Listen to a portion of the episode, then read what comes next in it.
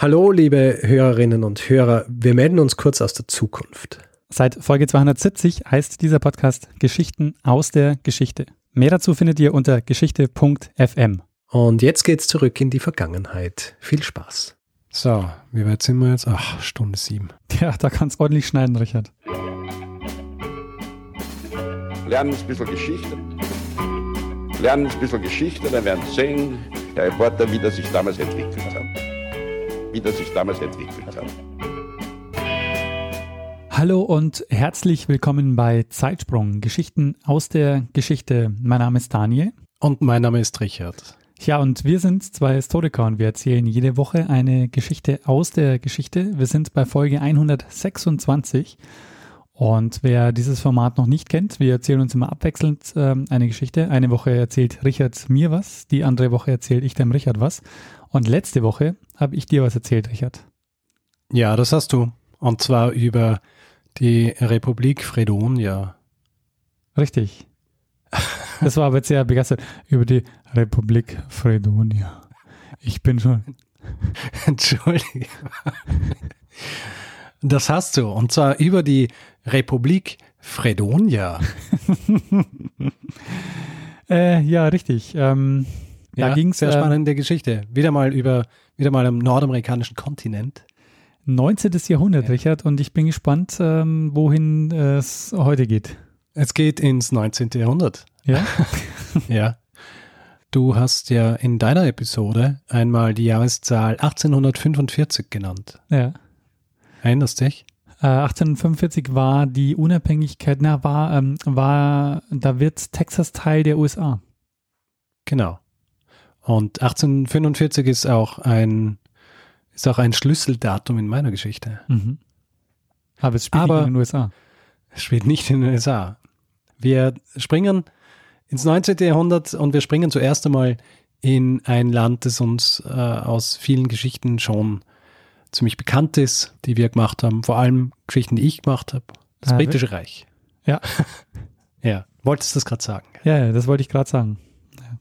Britisches Reich Mitte 19. Jahrhundert, vielleicht nur so zur Orientierung, Mitte 19. Jahrhundert, das äh, Britische Reich, das ist im Grund so eine, wenn man so will, eine der, der goldenen Zeiten oder goldenen Zeitalter des, äh, des britischen Empire. Mhm. Und auch so ein bisschen zur Einordnung, die Zeit, in der wir uns befinden, das ist äh, nicht sehr lang nach den napoleonischen Kriegen. Mhm. Und nach diesen napoleonischen Kriegen hat das Empire über eine ziemlich große Marine verfügt. Also nicht nur in Form von Schiffen, sondern auch äh, fähigen Männern, die jetzt nicht mehr so viel zu tun gehabt haben. und das Reich hat sich nach anderen Beschäftigungen für diese Männer umgeschaut und eine Sache, die immer wieder einmal kommen ist und immer wieder auch vom Reich erforscht werden wollte, war die Arktis. Hm. Hier auch was ganz Bestimmtes, nämlich die sogenannte Nordwestpassage. Mhm. Weißt du, was die Nordwestpassage ist? Also mir sagt es was, aber ich äh, will mich jetzt nicht blamieren. Die Nordwestpassage beschreibt im Grund den Wasserweg beziehungsweise den Weg am Wasser vom Atlantik mhm entlang des nördlichen amerikanischen Kontinents in den Pazifik. Mhm.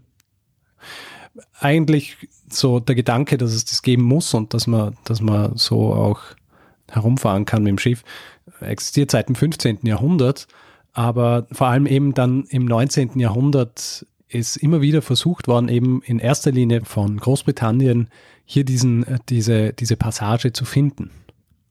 War aber schwierig, weil Arktis kalt, ja, ja, Eis. voller Eis und voller Tücken. Mhm. Und um diesen Zeitraum herum, in dem wir uns jetzt befinden, also Mitte des 19. Jahrhunderts, war diese Nordwestpassage eigentlich schon zu einem recht großen Teil kartografiert. Also mehr oder weniger hat man gewusst, dass es diesen Weg gibt, aber es hat bis zu diesem Zeitpunkt noch niemand geschafft, die gesamte Nordwestpassage entlang zu fahren. Aber die waren sich damals schon sicher, dass es eisfrei sein muss. Äh, dass es zumindest Gegenden geben muss, wo man durchkommt. Mhm. Und Mitte des 19. Jahrhunderts sollte wieder einmal, aber diesmal schlussendlich, eine Expedition das schaffen, diese Nordwestpassage zu durchfahren. Und um diese Expedition geht's heute. Mhm. Diese Expedition sollte angeführt werden von einem Mann namens John Franklin. Und da von dir keine Reaktion kommt, kann ich davon ausgehen, dass du die Geschichte der Franklin-Expedition nicht kennst. Äh, nee, ich glaube, sagt mir nichts. Also diesen, äh, es gibt ja so ganz viele so ähm, Namen, die um Expeditionen her herum yeah. so kursieren, aber ich verwechsel die sehr auch gut. so, Amundsen ah, und was es da nicht alles gibt. Ja, yeah, ja. Yeah. Sehr gut. Na, das ja. ist äh, sehr gut. Wir fragen ja immer äh, oder bitten ja immer darum, dass uns äh, Hörerinnen und Hörer Hinweise schicken zu Dingen, die sie gern besprochen hören wollen mhm. in, äh, in unserem Podcast. Und zur Franklin-Expedition sind äh, schon einige Mails eingetroffen bei mir. Ja. Wahrscheinlich, weil ich in der Vergangenheit viele Expeditionen besprochen habe. Und äh, nicht zuletzt meine Freundin. Ja, ah, verstehe. Ist ein großer Fan der Franklin-Expedition beziehungsweise dieser Geschichte und freut sich jetzt schon sehr auf diese Episode und deswegen ist der Druck auch entsprechend. Ich hätte gedacht, es geht darum, dass bei der Franklin-Expedition äh, sicher wieder Menschen gegessen werden und äh, dann haben sich alle gedacht, äh, die Geschichte muss Richard erzählen.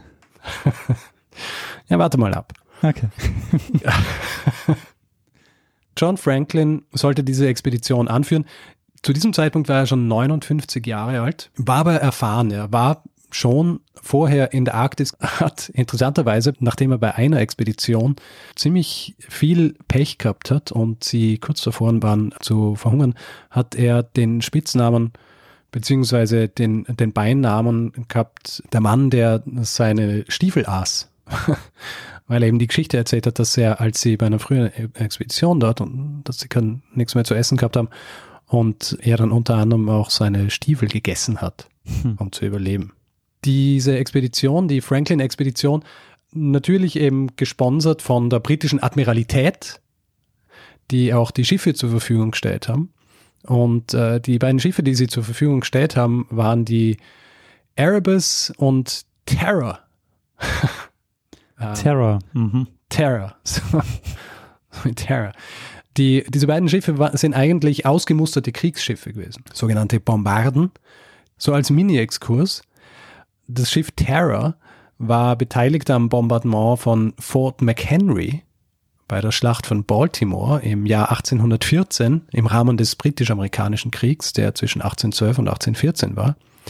Und dieses Bombardement von Fort McHenry war wiederum die Inspiration für ein Gedicht. Und dieses Gedicht ist die Vorlage für äh, Star Spangled Banner, hm. die Nationalhymne der Vereinigten Staaten. Interessant. Diese Kriegsschiffe waren eigentlich ohnehin sehr stabil gebaut weil auf diesen Kriegsschiffen Mörser waren und sie haben ja auch den, dem, dem Rückstoß dieser Mörser standhalten müssen. Sind deswegen äh, eigentlich auch recht gut geeignet gewesen für die Polarforschung, sind aber dann noch zusätzlich umgebaut worden, um sie wirklich fit für die Arktis zu machen oder eben, äh, was die Admiralität gedacht hat, was fit für die Arktis bedeutet. Sie haben sie zum Beispiel mit 20 PS Dampfmaschinen versehen, die eigentlich in, in Lokomotiven waren, die sind so im Bauch dieser, dieser Schiffe gewesen, haben außerdem Eisenplatten am Rumpf befestigt und sie haben äh, Meerwasserentsalzungsanlagen eingebaut, damit die Besatzung laufend äh, Frischwasser hat. Mhm. Für alle, die, die die Geschichte vielleicht schon mal gehört haben von der Franklin-Expedition und auch öfter mal lesen, dass die Ausrüstung für diese Expedition so äh, am neuesten Stand war und im Grund was, was vorher noch nie eine Expedition gehabt hat. Es war zwar sehr gute Ausrüstung, oder es war quasi State-of-the-Art Ausrüstung, aber es war nicht das erste Mal, dass eine Expedition so ausgestattet worden ist. Aber es war auf jeden Fall, äh, es war auf jeden Fall State-of-the-Art und es war auch so, dass diese Schiffe nicht nur, was so ihre Fahrtüchtigkeit angeht, gut ausgestattet waren, sondern auch im Innern mit im Grund allen Annehmlichkeiten, die man erwarten sollte oder die man sich wünschen sollte, in, am Schiff, in dem er höchstwahrscheinlich die nächsten ein, zwei, drei Jahre verbringen wird. Mhm. Es hat nicht nur so großzügige Räume für die Offiziere gegeben, sondern für die restliche Besatzung hat zum Beispiel eine kleine Bibliothek gegeben mit, ich glaube, bis zu 1000 Büchern. Ähm, eine Orgel hat es auch gegeben und einfach, es ist drauf geschaut worden, dass alles an Bord ist eigentlich, damit sich äh, die Mannschaft wohlfühlt dort und dass er nicht wahnsinnig wird. Ja, weil wenn du Tag ein, Tag aus im Eis bist, dann brauchst du natürlich ein bisschen Abwechslung, um nicht durchzudrehen. Was Essen angeht, haben sie auch was an Bord gehabt, das zu diesem Zeitpunkt relativ neu war. Sie waren zwar nicht die erste Expedition, die das mit an Bord gehabt hat, aber eine der ersten, und zwar äh, Konserven. Mhm. Mhm. Also sie haben Konserven an Bord gehabt und die, ich lese jetzt mal, ich lese da jetzt einfach mal vor, was sie alles zu, äh, für einen Konsum an Bord gehabt haben. Mhm. Ja. Sie haben 8000 Dosen Konserven an Bord gehabt, darunter äh, Fleisch, also Rind, Hammel, dann äh, Suppen, diverse Gemüse, Kartoffeln und zusätzlich dann auch 546 Kilogramm Pemmikan. Und du fragst dich jetzt sicher, hm, was ist Pemmikan? Hm. Was ist, äh, was ist das? Ja, Pemmikan ist eine, äh, so eine Mischung aus Dörrfleisch und Fett. Mhm. Also was, was einfach in erster Linie sehr nahrhaft ist, also Proteine und Fett. Ich habe mal Pemmikan gegessen, selber gemacht, also nicht von mir selber gemacht und es hat nicht wahnsinnig gut geschmeckt. Jedenfalls, das haben sie auch mit an Bord gehabt. Sie haben 3218 Kilogramm Tabak an Bord gehabt, also Hauptsache was zu rauchen. auf ja. den unterschiedlichen, auf den zwei Schiffen verteilt natürlich. Also dann 909 Liter Wein, 4290 Kilogramm Schokolade und natürlich, was ganz wichtig ist, Alkohol. 4000.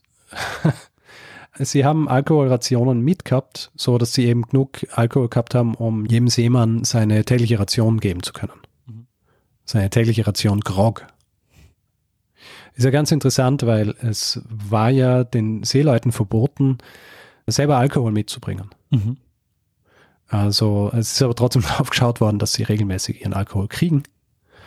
In, äh, in Form dieser, dieser Rationen, die ihnen zugebilligt worden sind. Mhm. Aber was sie eben auch noch äh, mit an Bord gehabt haben, waren 4222 Liter Limettensaft.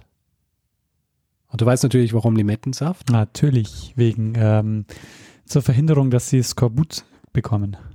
Richtig. Jedenfalls gut ausgestattet, diese zwei Schiffe. Das eine Schiff, Erebus, auf dem war Franklin und er war gleichzeitig der Kapitän und das andere Schiff ist geführt worden von Captain Crozier.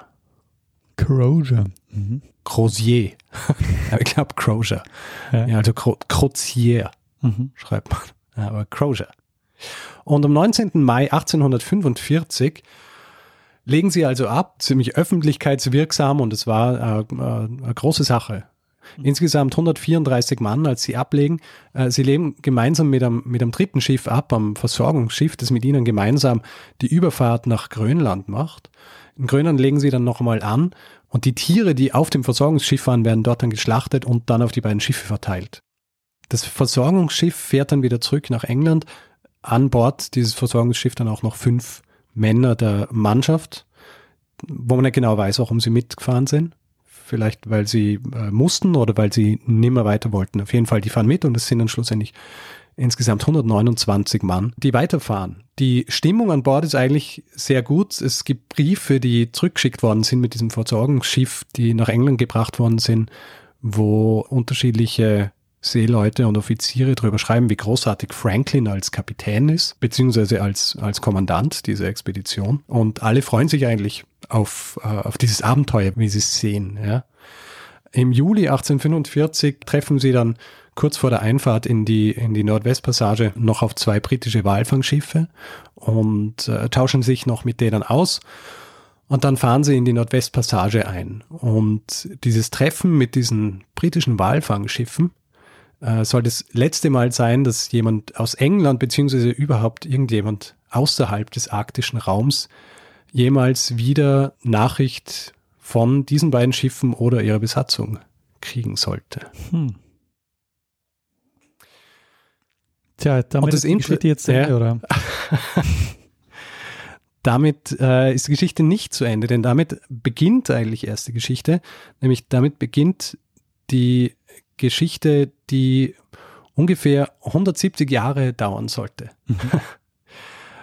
Alles, was wir heute wissen über die Dinge, die passiert sind, nachdem sie in diese Nordwestpassage eingefahren sind, ist im Grund zusammengestückelt aus Funden, die in diesen 170 Jahren zusammengekommen sind.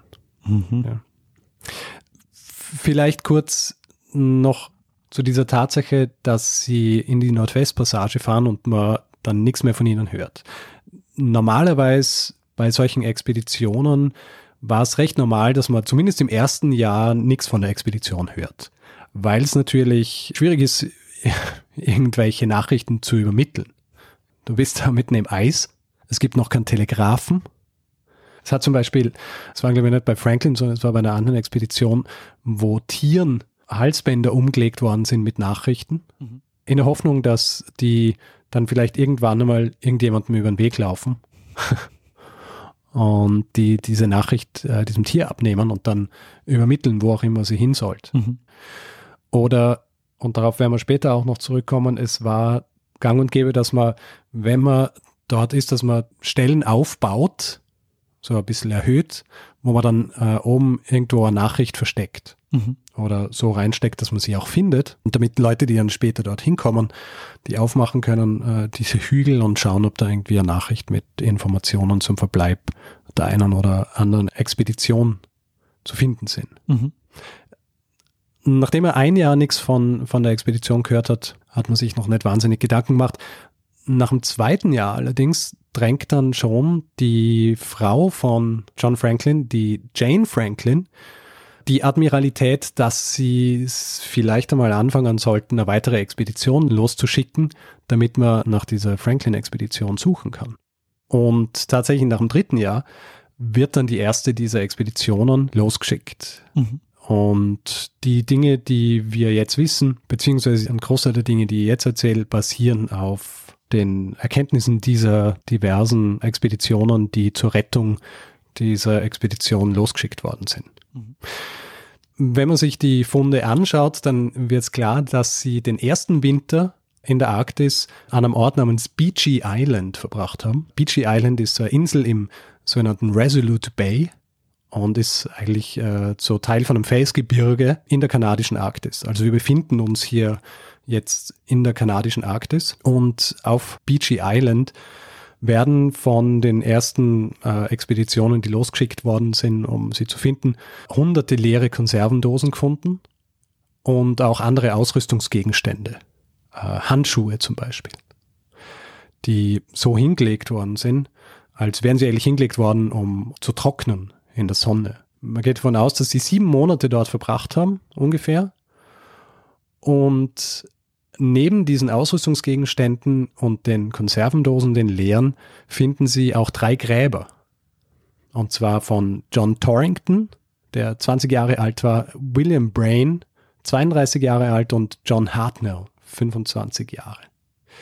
Damals, als die zum ersten Mal entdeckt worden sind, diese Gräber, war es unmöglich herauszufinden, woran sie gestorben sind. Mhm. Da sich dieses Mysterium der Franklin-Expedition aber bis in die heutige Zeit weitergezogen hat, wenn man so will, ist dann tatsächlich im Jahr 1984 von der kanadischen Regierung die Erlaubnis gegeben worden, dass diese drei Gräber exhumiert werden, um herauszufinden, woran diese drei Personen gestorben sind. Und ein Wissenschaftler namens Owen Beatty hat äh, mehrere Expeditionen gemacht nach Beachy Island und hat dann eben auch diese Gräber exhumieren lassen, um die Todesursache dieser, dieser drei Personen festzustellen. Und es wurde festgestellt, es ist Tuberkulose. Hm. Und Tuberkulose ist jetzt ähm, natürlich, damit ist es nicht zu spaßen, aber äh, Tuberkulose allein wäre nicht wirklich Erklärung dafür, was dann mit dem Rest dieser Mannschaft passiert ist. Vor allem auch die Frage, warum sie relativ überstürzt von Beachy Island aus aufgebrochen sind. Also die Tatsache, dass noch Sachen dort gelegen sind, deutet darauf hin, dass sie nicht wahnsinnig viel Zeit gehabt haben, um wieder die Schiffe zu bepacken und weiterzufahren. Mhm. Ein wahrscheinlicher Grund für, für diesen recht überstürzten Abzug ist, dass das Eis, das äh, um Beachy Island herum war, sich so verzogen bzw. so verschoben hat, dass irgendwann nach diesen sieben Monaten Franklin eine erste Möglichkeit gesehen hat, von dieser Insel wegzukommen. Mhm. Und er wollte nicht riskieren, dass sie wieder festgesetzt werden, wenn sich dieses Eis wieder verschiebt. Und ist dann eben relativ überstürzt mit diesen zwei Schiffen abgezogen. Es wird dann so rekonstruiert, dass sie höchstwahrscheinlich von Beachy Island südlich fahren. Was dann als nächstes passiert, wird auch wieder von einem weiteren Anführer einer Expedition rausgefunden, beziehungsweise Teile davon werden rausgefunden. Und dieser Expeditionsleiter ist ein gewisser John Ray, der im Jahr 1854 in die Arktis fährt und dort sich nicht nur auf die Suche nach dem Schiff und nach Überbleibseln und so weiter macht, sondern dann auch mit den dortigen Inuit spricht. Hm. Und das sind Menschen, die von den meisten, auch von den Rettungsexpeditionen mehr oder weniger ignoriert worden sind zu diesem Zeitpunkt, die sie auch mehr als äh, so wilde angesehen haben. Und äh, John Ray aber, der auch selber bei seiner Expedition und es ist keine Expedition, die von, die von, der, von der Admiralität gesponsert ist. Er ist eigentlich in seiner Aufgabe als Landvermesser dort. Aber er reist zum Beispiel auch so äh, Inuit-Style, ja, also in von Hunden gezogenen Schlitten. Und er spricht dann eben auch mit Inuit und trifft dann auch auf Inuit, die unterschiedliche Dinge aus dem Besitz der Mannschaft bei sich haben.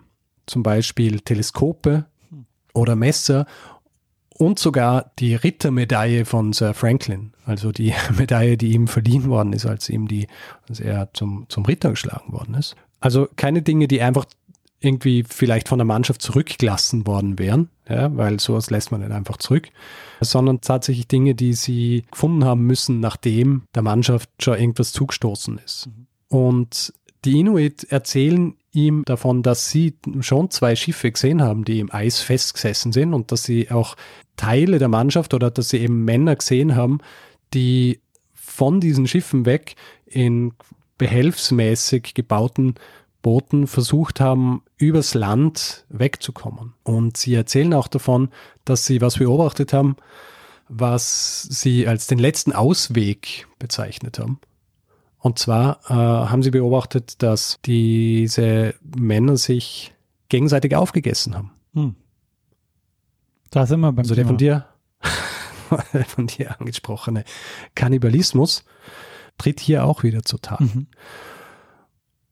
Die Sache ist, dass als Ray zurück nach England kommt und seinen Bericht abliefert, will ihm niemand glauben. Die wollen nicht glauben, dass äh, die Besatzung der Erebus und der Terror unter der Führung von John Franklin sich aufgegessen haben. Mhm.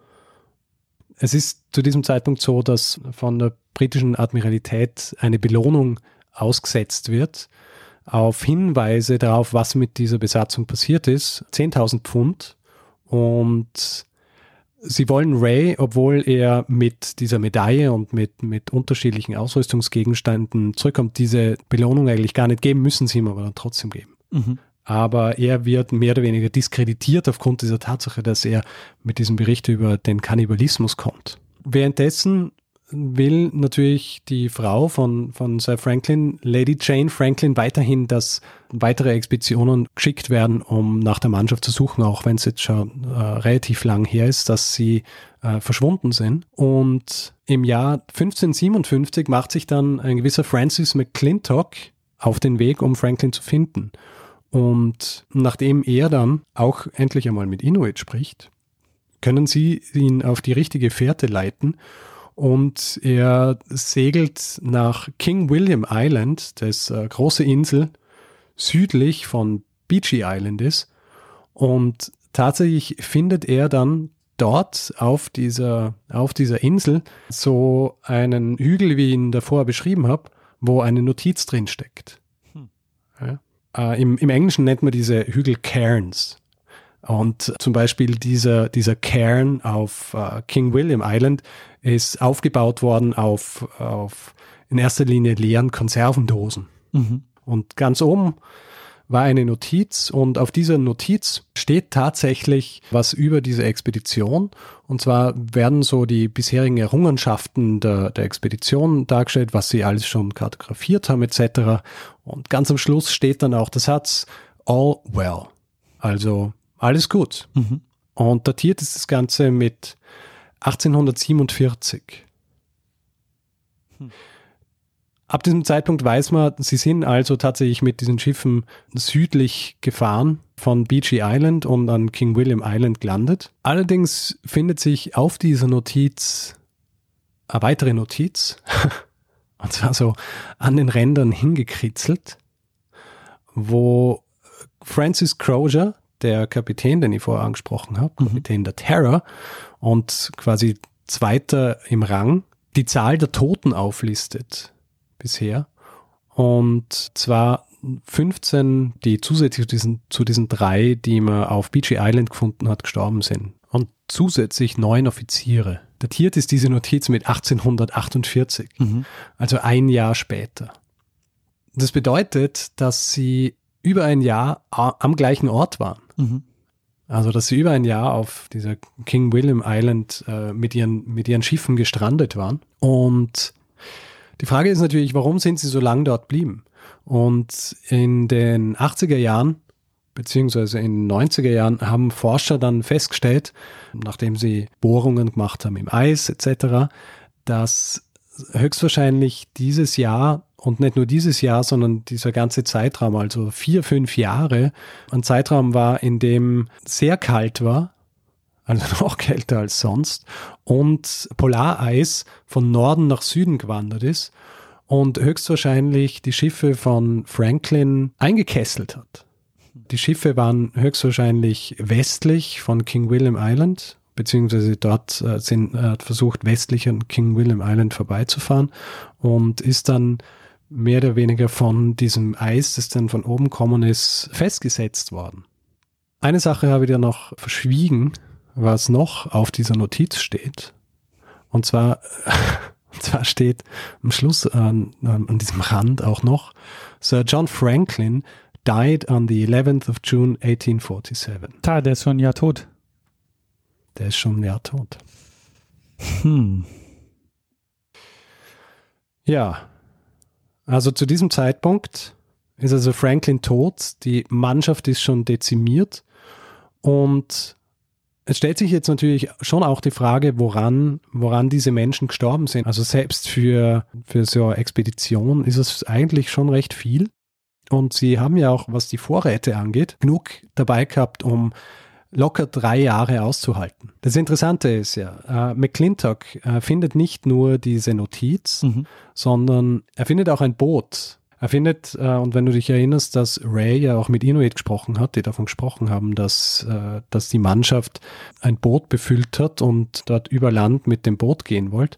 Er findet auf King William Island auch ein Boot und auf diesem Boot findet er unter anderem zwei Skelette und neben diesen Skeletten auch wahnsinnig viele unnütze Dinge, die zum Überleben eigentlich völlig unnötig wären. Mhm. Also Dinge wie Bücher, Silberlöffel, Tee, Schokolade, mhm. Pantoffeln. Jetzt stellt sich natürlich die Frage, warum verlassen Männer diese Schiffe, die gut ausgestattet sind, die dafür sorgen, dass sie sich ihr, äh, ihr Wasser entsalzen können, wo sie genug Konserven drauf haben, etc. Und befüllen ein Boot, das geschätzt mit diesen ganzen Dingen, die drin waren, ungefähr 1500 Pfund gewogen hat. Und eine der möglichen Antworten ist, dass es einfach reine Verzweiflung war. Mhm. Ja? Dass sie zu diesem Zeitpunkt eben schon äh, quasi drei Jahre im Eis festsitzen und keine Möglichkeit sehen, auf diesen Schiffen wegzukommen. Also packen die, die noch über sind, Dinge in ein Boot beziehungsweise mehrere Boote und versuchen dann, sich an dem festzuhalten, was sie, was sie denken, was sie sind. Ja? Mhm. Also Briten, ja, Teil des Empire, haben an Bord all diese Dinge, die im Grund eigentlich auch zeigen, wer sie sind. Also so die Dinge mit Tee und Büchern und Silberlöffel und versuchen das noch immer ein bisschen so bei sich zu behalten, packen das ins Boot und wollen damit eben entkommen. Nachdem McClintock diese Dinge gefunden hat und zurückkehrt nach England und die Kunde überbringt, dass John Franklin tot ist, geht die britische Admiralität davon aus, dass die Männer alle verhungert sind mhm. und will die Suche eigentlich einstellen. Allerdings ist es so, dass immer wieder neue Erkenntnisse kommen und zwar nicht in erster Linie von Leuten, die von der britischen Admiralität geschickt werden, sondern von, von anderen Forschern, Forschern, die von unterschiedlichen Organisationen oder Privatpersonen gesponsert sind. Einer von ihnen ist ein Amerikaner namens Hall.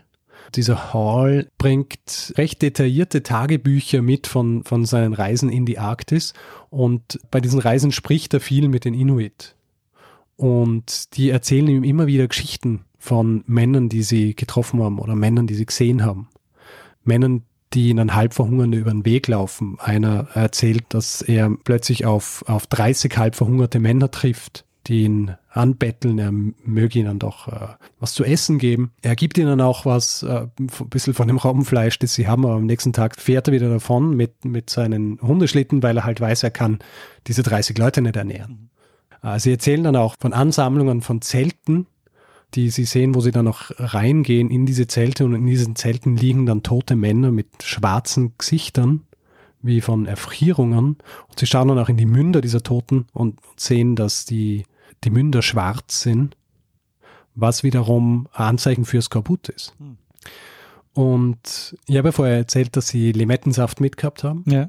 Und wenn du dich aber erinnerst an die Skorbut-Folge, die Tatsache, dass die Briten Limettensaft gehabt haben, gibt ja mehrere Gründe. Ein Grund ist, dass es günstiger war für sie Limetten, sich Limetten zu besorgen, anstatt Zitronen. Und dass sie auch gedacht haben, weil die Limetten saurer sind, dass sie mehr Vitamin C enthalten, mhm. was aber ein Trugschluss ist. Mhm.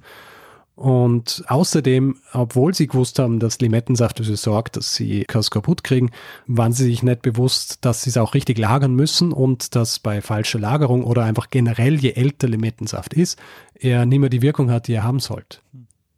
Und dass es recht wahrscheinlich ist, dass sie trotz der Tatsache, dass sie eigentlich frische Speisen in diesen Konservendosen hatten und auch das, den Limettensaft, sie trotzdem es kaputt gekriegt haben. Das ist aber nicht das einzige Problem, das sie höchstwahrscheinlich gehabt haben. Wenn du dich erinnerst, dass ich erzählt habe von diesen drei Toten, mhm. die sie auf Beachy Island gefunden haben. Mhm. Einer dieser Toten, der Torrington, John Torrington, wird ja exhumiert und äh, es wird seine Todesursache als Tuberkulose festgestellt. Allerdings werden auch seine Knochen untersucht und es wird festgestellt, dass der Bleiwert in diesen Knochen sieben bis zehnmal so hoch ist, als äh, normalerweise sein sollte. Hm. Die haben eine Bleivergiftung, aber woher? Aber woher? Naja, auf Beachy Island sind ja auch viele Konservendosen gefunden worden. Mhm. Und diese Konservendosen sind dann auch untersucht worden. Und jetzt, glaube ich, Zeit für einen kleinen Konservendosen-Exkurs. Sehr gut. Ja. Alle warten schon auf den nächsten Exkurs. Äh, Konservendosen im 19. Jahrhundert, hergestellt aus einer Kombination von Blei und Zinn. Mhm. Zinn ist flach gewalzt worden, äh, zylindrische Form gedreht. Die Enden, die so überlappt haben, sind dann zusammengelötet worden, innen und außen. Das Ganze dann mit einem Füllloch versehen und dann mit Essen gefüllt, Suppe, Fleisch, Gemüse etc. Mhm. Das Ganze hat man dann in kochendes Wasser gestellt und dann äh, jetzt äh, sehr vereinfacht gesprochen, eben hat man die Kochtemperatur erhöht, bis man es dann verschlossen hat und die Dose hat sich dann abgekühlt, Vakuum äh, formt sich und sorgt dann dafür, dass äh, da drin nichts verdirbt. Das Lötmaterial, das verwendet worden ist, um dieses flachgewalzte Metall zu verbinden, bestand zu 10% aus Zinn und 90% aus Blei. Der Grund, dass sie Blei verwendet haben, deshalb, weil es im Gegensatz zu anderen Metallen nicht, äh, nicht zerronnen ist, wenn es geschmolzen war und deswegen auch irgendwie leichter zu handhaben war. Das Blei einen negativen Effekt haben könnte, war ihnen zu dem Zeitpunkt noch nicht so bewusst.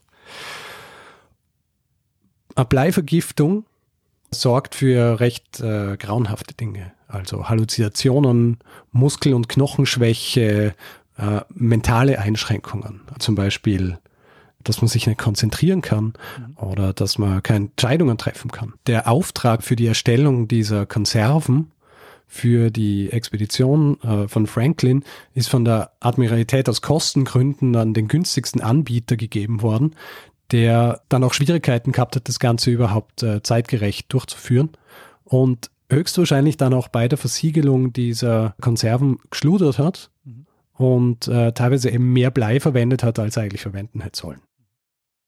Dieser Effekt der Bleivergiftung kombiniert mit Skorbut war wahrscheinlich das größte Problem für die Besatzung vor allem nachdem schon ein Teil der Besatzung verstorben war. Mhm. Und du brauchst ja für, für so große Schiffe brauchst du ja eine funktionierende Besatzung. John Torrington zum Beispiel war ein Heizer. Mhm. Also er war derjenige, der unten im Bauch äh, stehen hätte sollen und diese Dampfmaschine mit äh, Kohle füllen sollte, wenn sie es dann endlich mal brauchen. Es ist wahrscheinlich gar nicht gebraucht worden, bevor er gestorben ist, weil es schon recht früh war. Aber wenn dir solche Leute wegfallen, dann ist es schwierig, so ein Schiff am Laufen zu halten. Und dann kommt wahrscheinlich diese Entscheidung, dass du jetzt von Bord gehst und versuchst es irgendwie sonst wie äh, von einem Ort zum nächsten zu kommen. Da ist diese Entscheidung relativ wahrscheinlich. Mhm. Und was auch passiert ist, war natürlich, dass diese Moral, die anfangs so, so äh, großartig war, sich mehr und mehr zersetzt hat.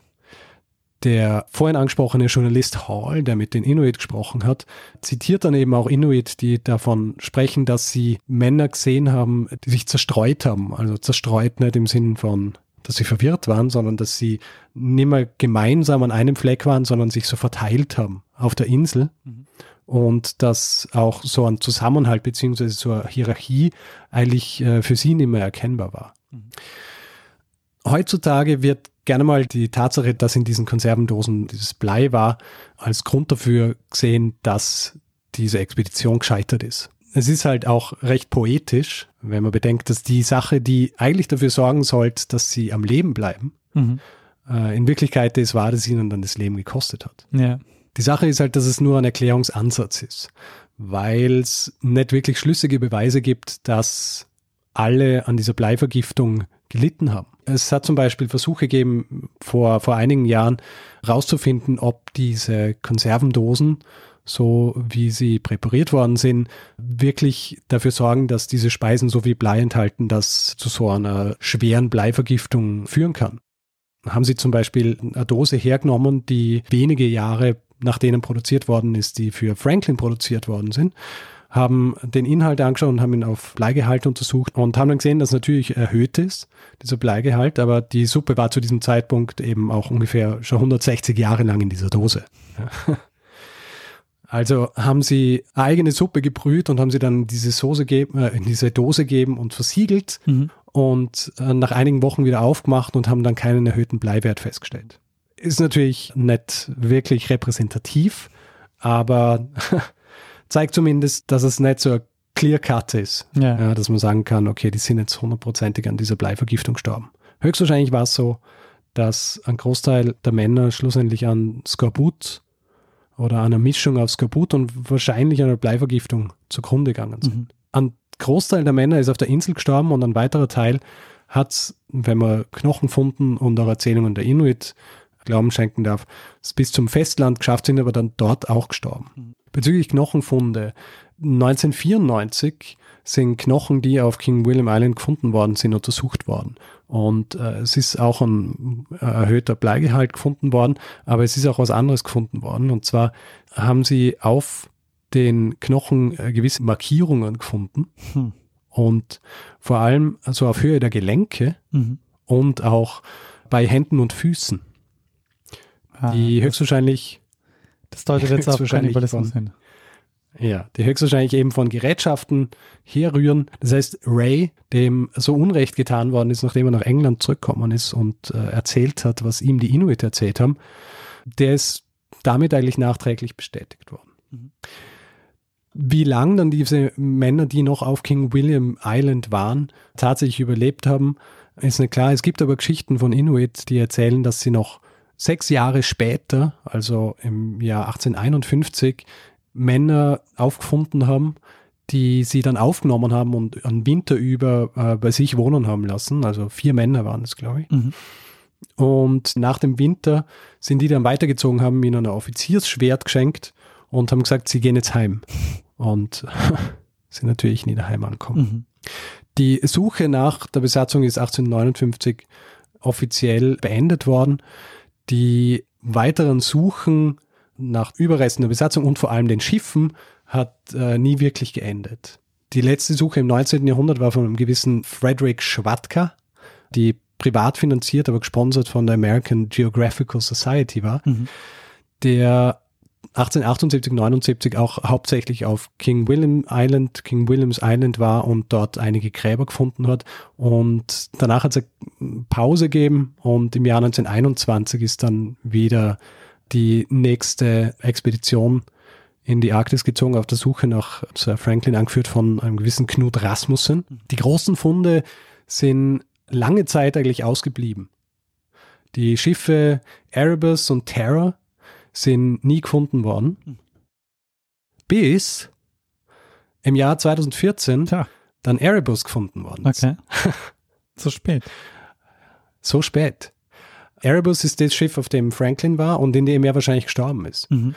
Und im Jahr 2016 ist dann tatsächlich auch noch Terror gefunden worden. Und Terror im Gegensatz zu Erebus ist sogar in einem sehr guten Zustand gewesen, als sie es gefunden haben. Aber gesunken, und ist auch gesunken. Ja. ja.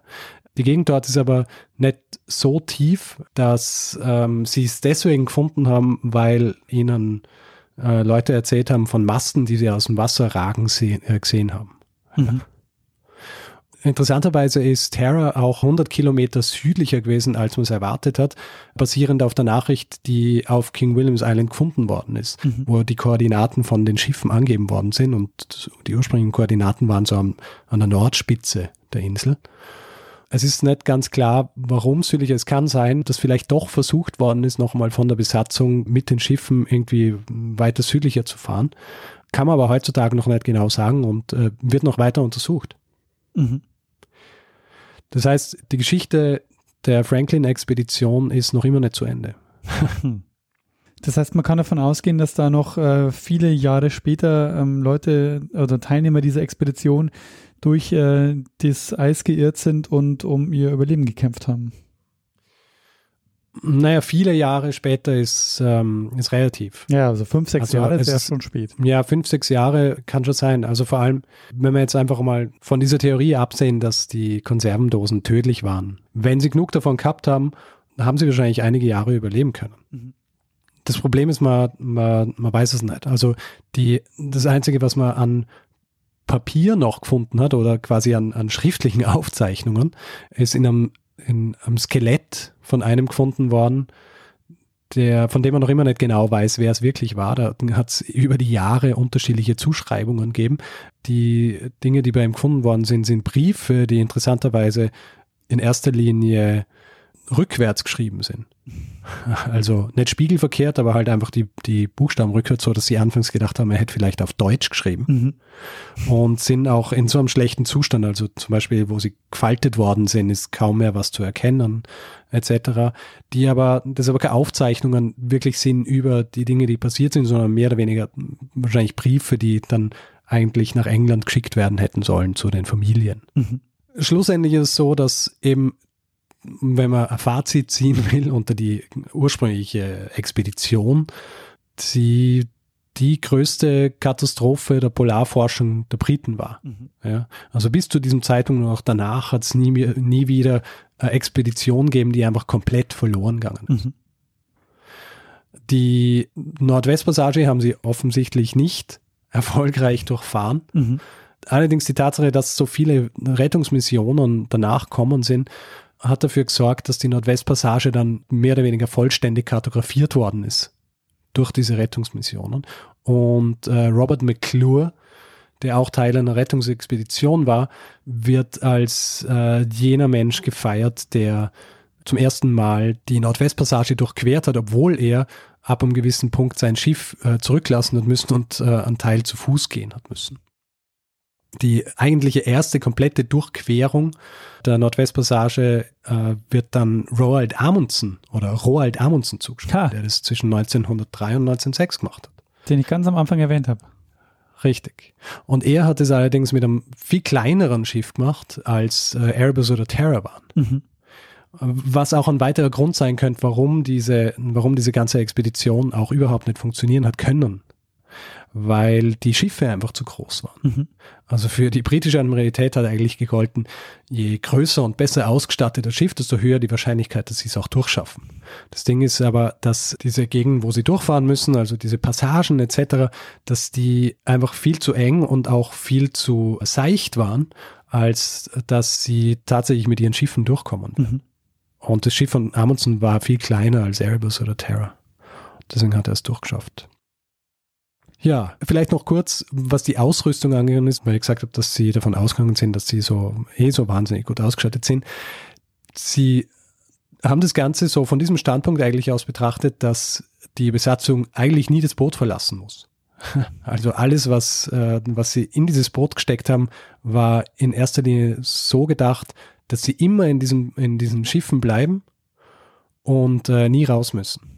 Also sie haben zum Beispiel, sie haben keine Schneeschuhe an Bord gehabt oder keine Schlitten und haben eigentlich auch nicht wirklich vorgehabt, Kontakt mit den Inuit zu haben. Mhm. Es hat zwar ein Inuit-Wörterbuch gegeben, aber es hat im Grunde keine Anstrengungen gegeben oder keine Anweisungen, äh, sich Informationen von den Inuit zu holen zum Beispiel.